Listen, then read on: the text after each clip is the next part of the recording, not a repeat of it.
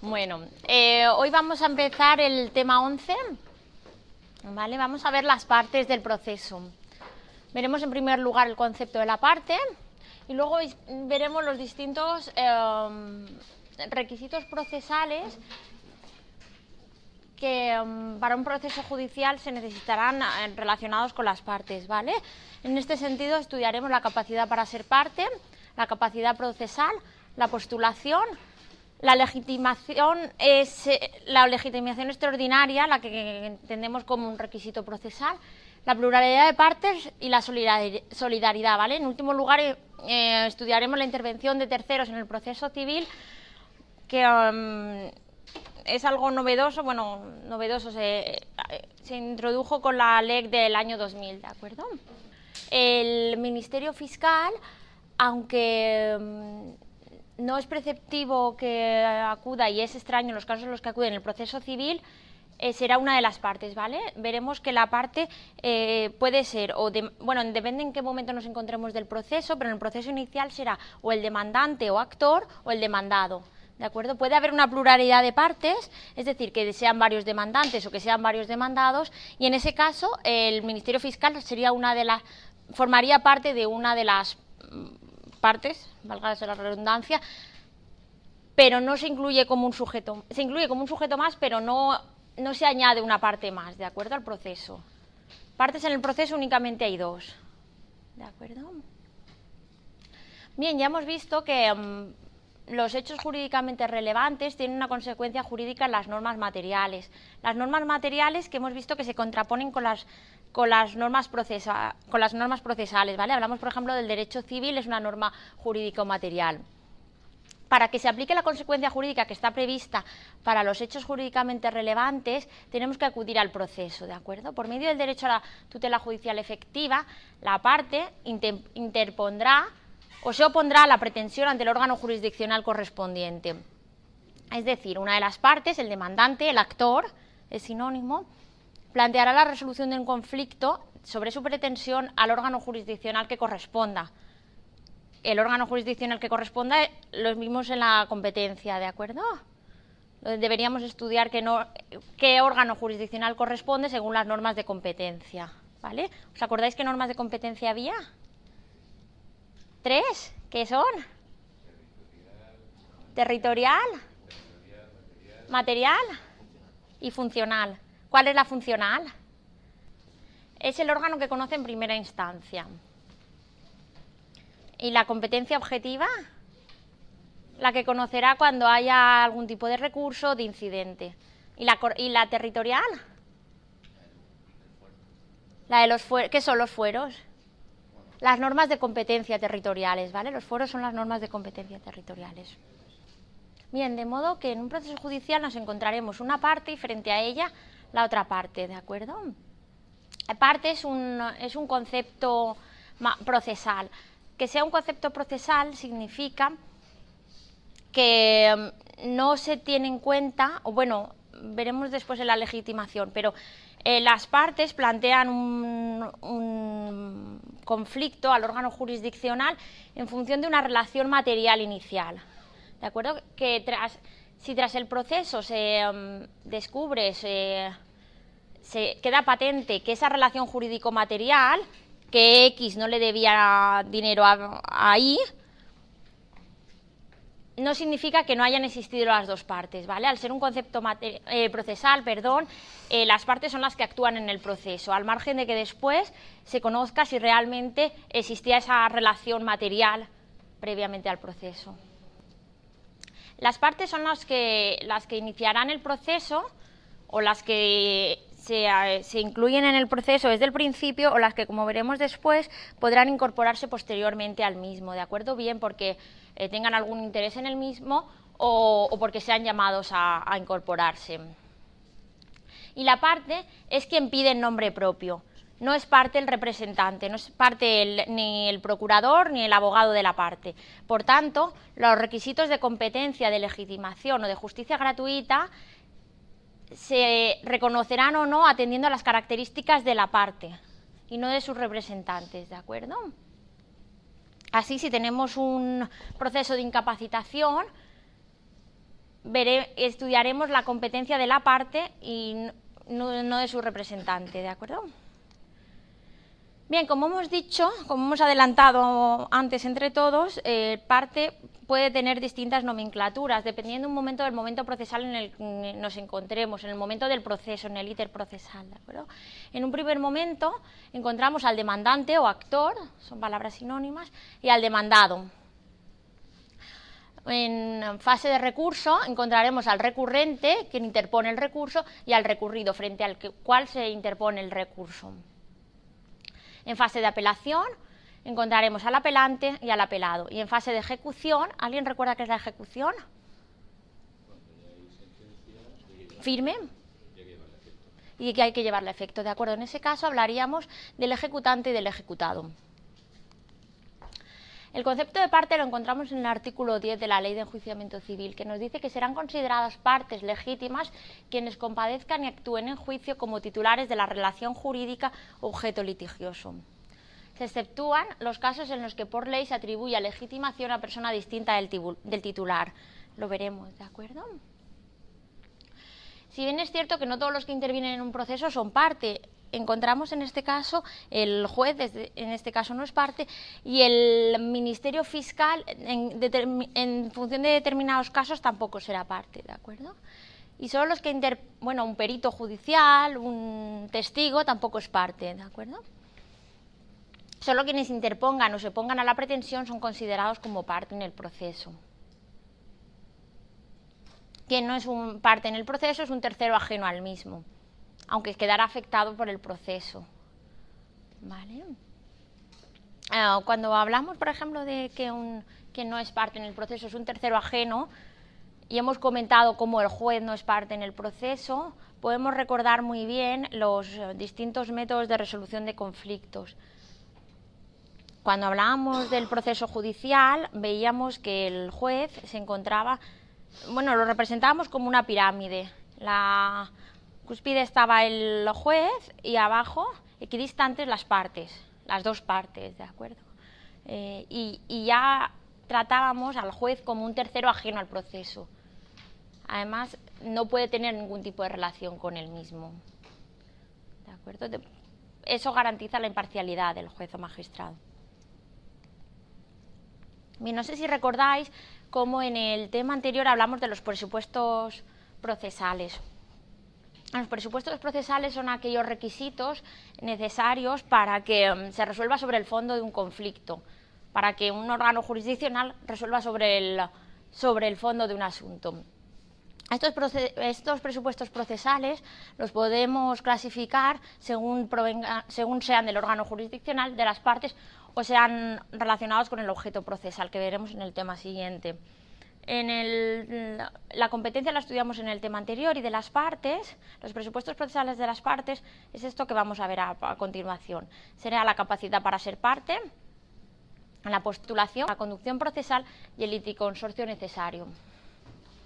Bien, empezamos por, por, el primero de los presupuestos procesales que hemos comentado, ¿de acuerdo? La, la capacidad para ser parte. Asencio Mellado dice que la capacidad para ser parte es la aptitud que faculta para ser titular y responsable de los derechos, obligaciones y cargas. Y, um, esta capacidad para ser parte viene regulada en el artículo 6 de la Ley de Enjuiciamiento Civil. La ley el artículo 6 de la Ley de Enjuiciamiento Civil creo que lo tenéis en los apuntes. Dice que podrán ser parte en los procesos ante tribunales civiles las personas físicas, el concebido no nacido, lo habéis visto en derecho civil, ¿verdad? Nastiturus. Para aquellos efectos que le sean favorables. ¿De acuerdo? Para aquellos efectos que le sean desfavorables, tendremos que esperar al nacimiento. Las personas físicas, perdón, las personas jurídicas, eh, veremos que la, ley de enjuiciamiento civil no dice. Mm, no indica ah, más sobre las personas jurídicas, lo que nos obligará a acudir al artículo 35 del Código Civil que define a la persona jurídica, ¿de acuerdo? Para, para entender a qué se refiere el artículo 6 de la Ley de Enjuiciamiento Civil. También reconoce la capacidad para ser parte a las masas patrimoniales o los patrimonios separados que carezcan transitoriamente de titular o cuyo titular haya sido privado de sus facultades de disposición y administración eh, las entidades de personalidad jurídica a las que la ley reconozca capacidad para ser parte. Continuamos en la siguiente diapositiva del artículo, pero vamos a ver los que aparecen aquí. Bien, ¿qué son las personas físicas? El Código Civil reconoce a la persona física desde su nacimiento, en el artículo 29, y la reconocerá, lo vemos en el artículo 30, desde el nacimiento con vida, es decir, una vez eh, producido el entero desprendimiento del seno materno.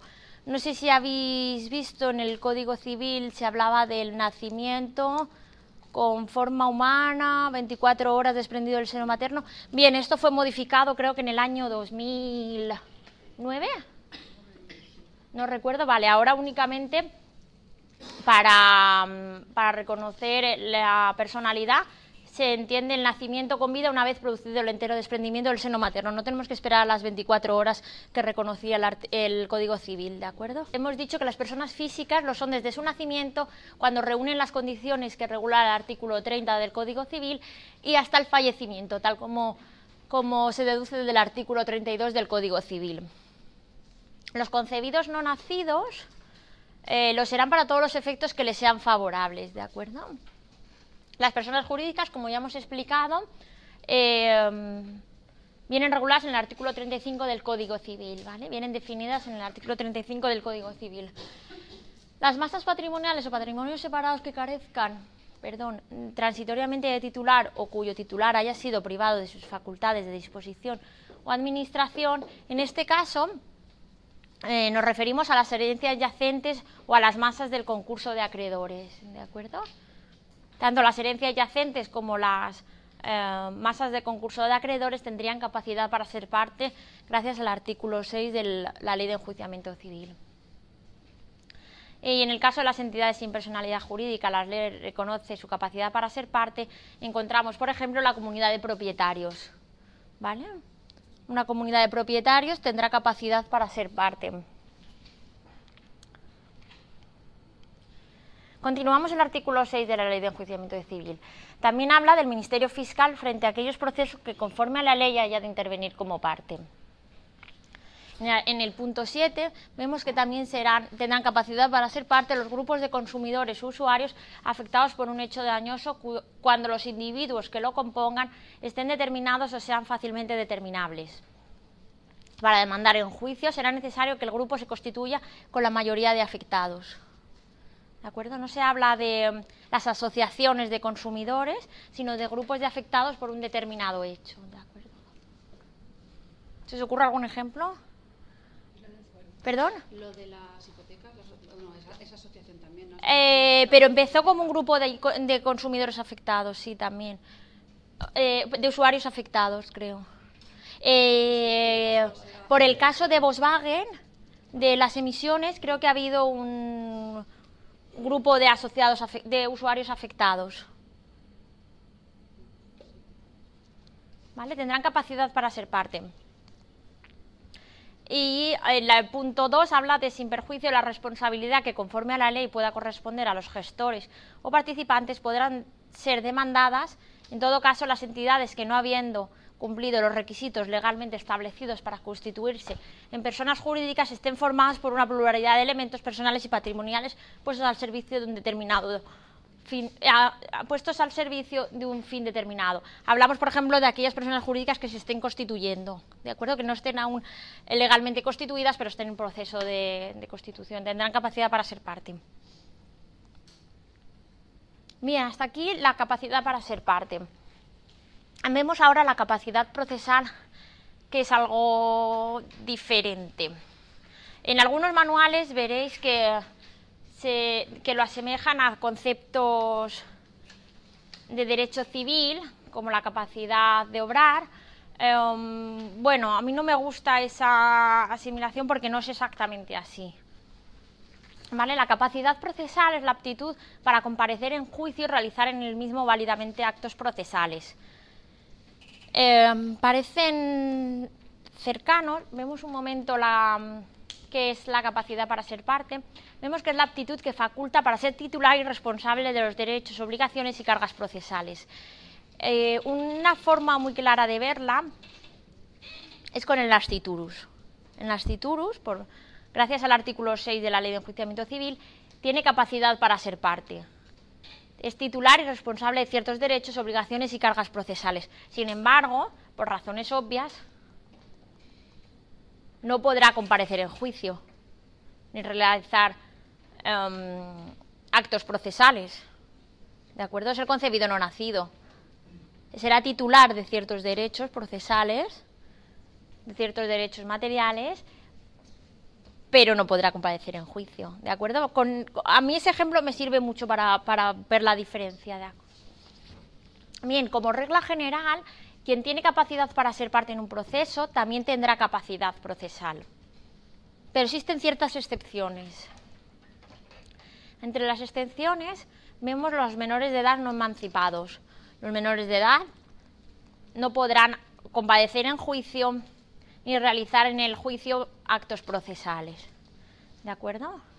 Tampoco los incapaces, sean menores o mayores de edad. Son los concebidos y no nacidos.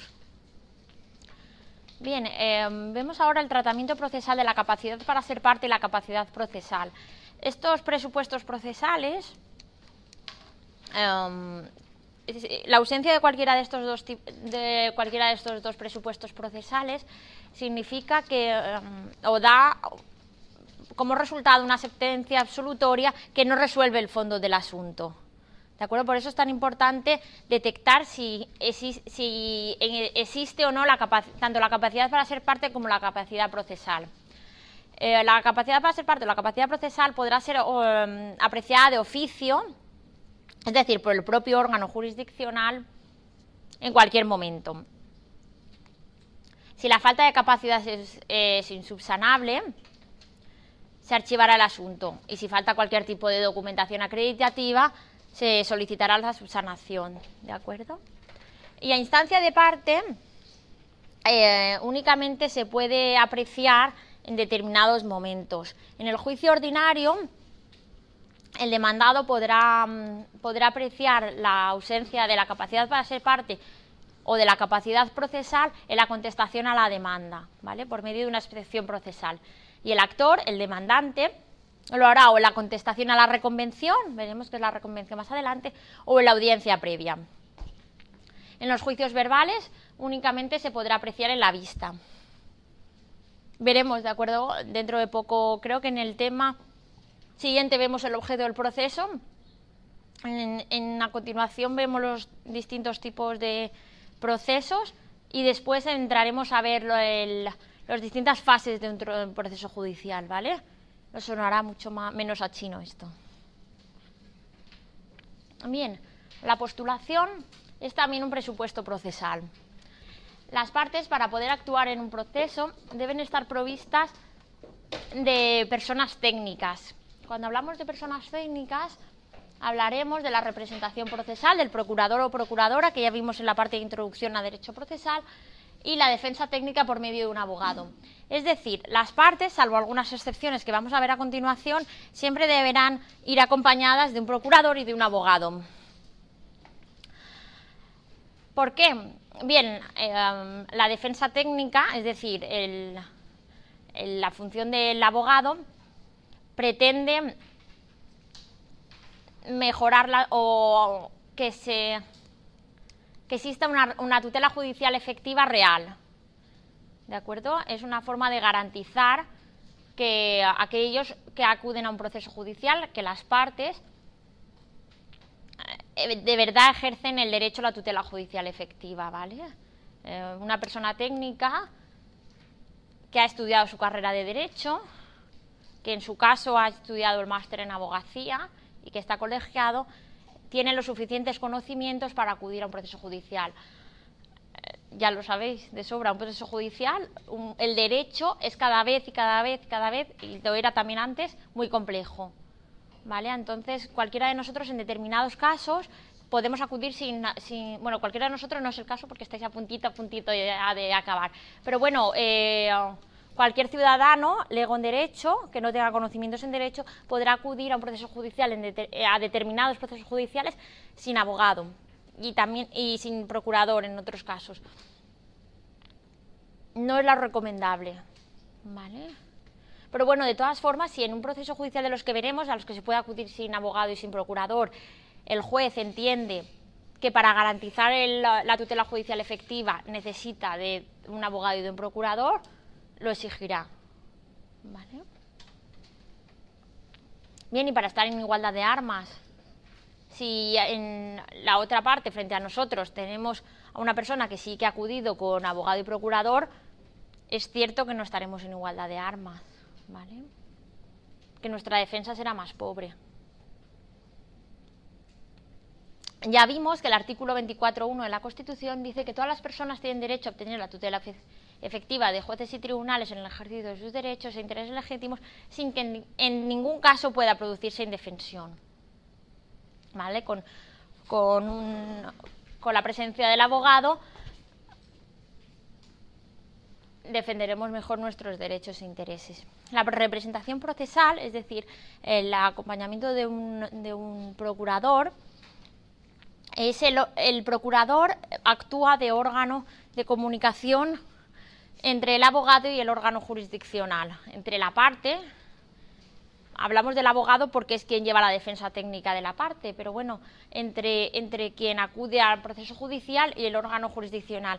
Es decir, que los procuradores es un órgano, es una figura que no existe en todos los, en todos los ordenamientos jurídicos, ¿vale? Es muy típicamente española. En otros, en otros ordenamientos jurídicos por ejemplo, encontramos en Inglaterra encontramos dos tipos de abogados. Uno, el que llevaría la, la, estrategia procesal a seguir, y otro, el que realiza pues, este tipo de documentos, por ejemplo, procesales, o el que habla directamente con el cliente. ¿De acuerdo? El procurador es, es una figura que se creó en, en España. Las excepciones, ¿vale? Cuando alguna de las partes puede acudir sin procurador y sin abogado. Puede acudir significa que, es, que no es necesario, es decir, que puede acudir o puede no acudir.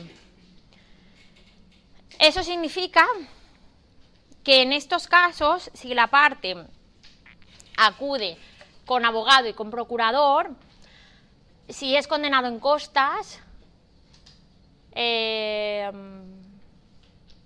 o si la otra parte es condenada en costas, la parte de procurador y de abogado, los honorarios, no se, no, se incluyen en las costas.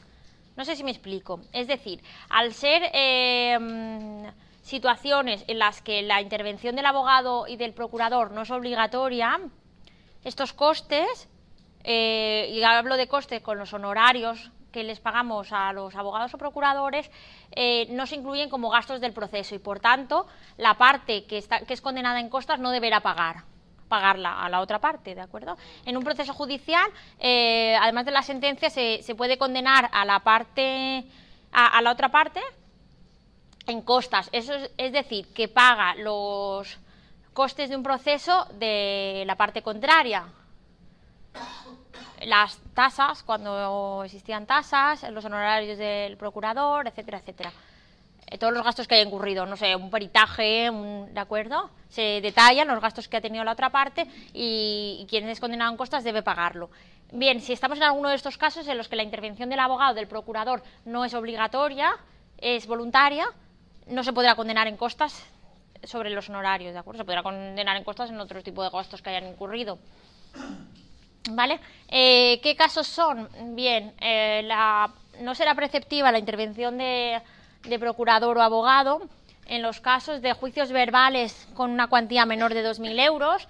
Antes de la reforma del 2000 se hablaba de, mm, de una cuantía menor de 900 euros. ¿vale? Ha sido empleada a 2.000 euros.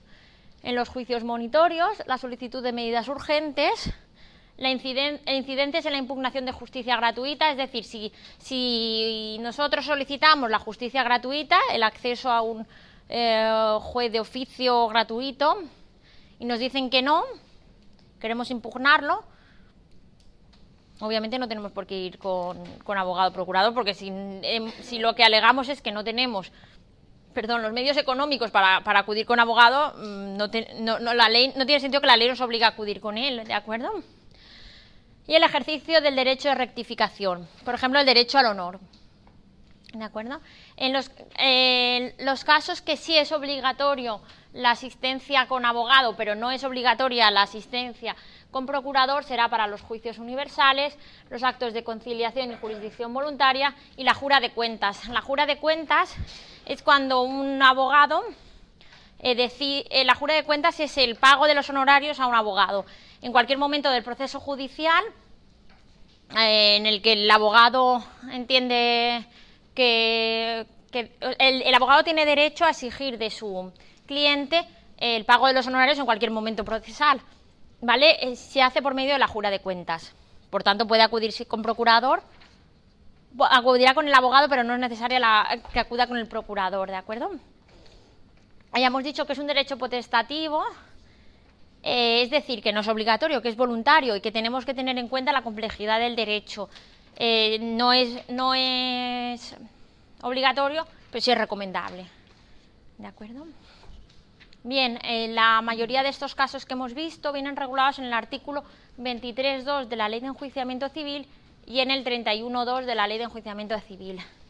El artículo 23.2 habla de la intervención del procurador. Dice que no obstante lo dispuesto en el apartado anterior, en el apartado primero del artículo 23, podrán los litigantes, es decir, las partes del proceso, comparecer por sí mismos, es decir, sin el procurador, en los juicios verbales cuya determinación se haya efectuado por razón de la cuantía y está no exceda 2.000 euros y para la petición inicial de los procedimientos monitorios, conforme a lo previsto en esta ley. En los juicios universales, cuando se limite la comparecencia a la presentación de títulos de crédito o derechos o para concurrir a juntas. Y tercero, los incidentes relativos a la impugnación de resoluciones en materia de asistencia jurídica gratuita y cuando se soliciten medidas urgentes con anterior al juicio. El artículo 31.2 de la Ley de Enjuiciamiento Civil habla de cuándo no es necesaria la intervención del abogado. Em, en el primer apartado vemos que coincide con el primero de, la de no es necesaria la intervención del procurador.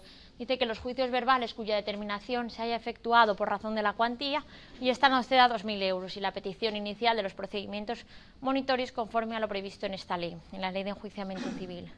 Además, los escritos que tengan por objeto personarse en el juicio, solicitar medidas urgentes con anterioridad al juicio o pedir la suspensión urgente de las vistas o actuaciones no requieren de la intervención del abogado. Cuando la suspensión de vistas o actuaciones que se pretenda se funden causas que se refieran especialmente al abogado, también deberá firmar este escrito si fuera posible. Es el caso de la jura de cuentas que hemos visto antes. Eh, bien, la legitimación es la relación que une a las partes con la cuestión de fondo que se reclama en el procedimiento es decir, con la cuestión material del procedimiento. Por eso, no sé si recordáis cuando hemos visto los presupuestos procesales al principio, hemos dicho que la legitimación eh, no es exactamente un presupuesto procesal, si bien la legitimación extraordinaria sí lo es. Esto quiere decir que la legitimación es lo que une a las partes con el... Con, es lo que une a las partes con la relación jurídica que tuvieron en su momento, con el conflicto material que surgió en su momento, ¿de acuerdo? Si, si a fulanito le debe a menganito un dinero, se refiere a esa relación material que existía en el en fuera del proceso y anterior al mismo. ¿De acuerdo? Por tanto, es un derecho subjetivo y es una obligación jurídica material que legitima al actor es por, por el porqué de acudir a, a un proceso judicial, ¿vale? Eh, legitima al actor y también al demandado para solicitar la tutela de, sus intereses al, a un juzgado o tribunal. ¿De acuerdo? Como el derecho civil es dispositivo, eh, solo los titulares de esos derechos o de esos intereses legítimos podrán acudir a un proceso judicial.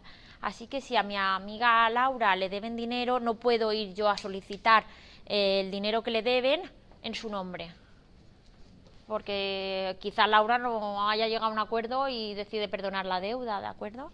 Solo los titulares podrán acudir a defender sus intereses legítimos o sus derechos. La ausencia de la legitimación significa eh, que o dará, dará lugar a una sentencia de fondo y, podemos estimar la cosa juzgada.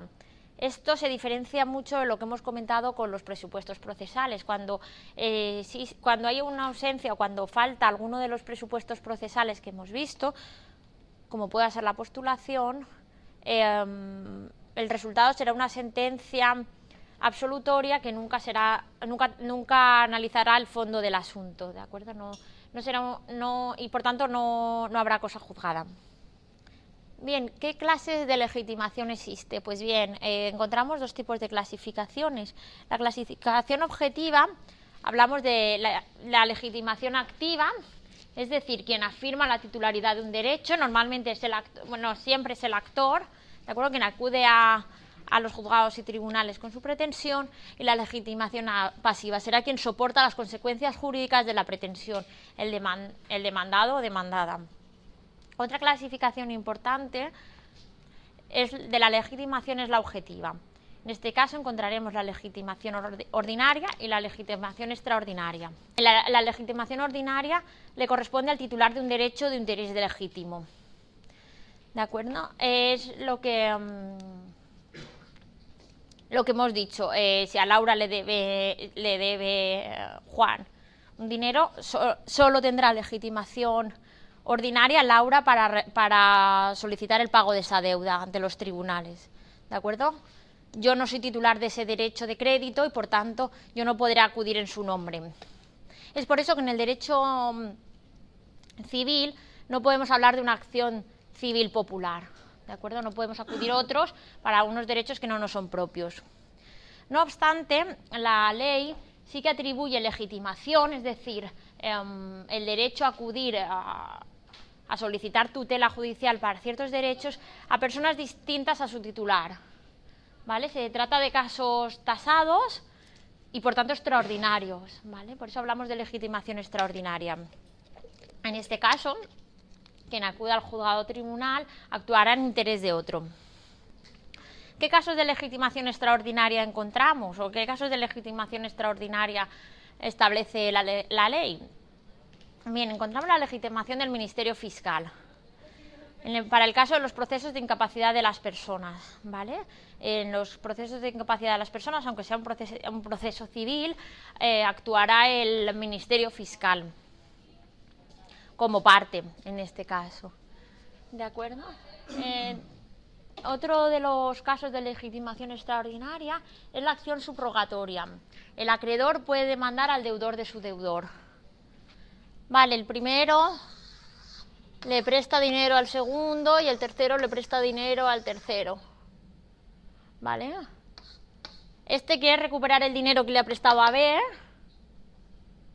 pero B o, se hace long y no contesta, no aparece, puede ir directamente contra C, ¿vale? Para solicitar la deuda. Es lo que llamamos, lo que se conoce como acción subrogatoria. Vale, aquí no aparece.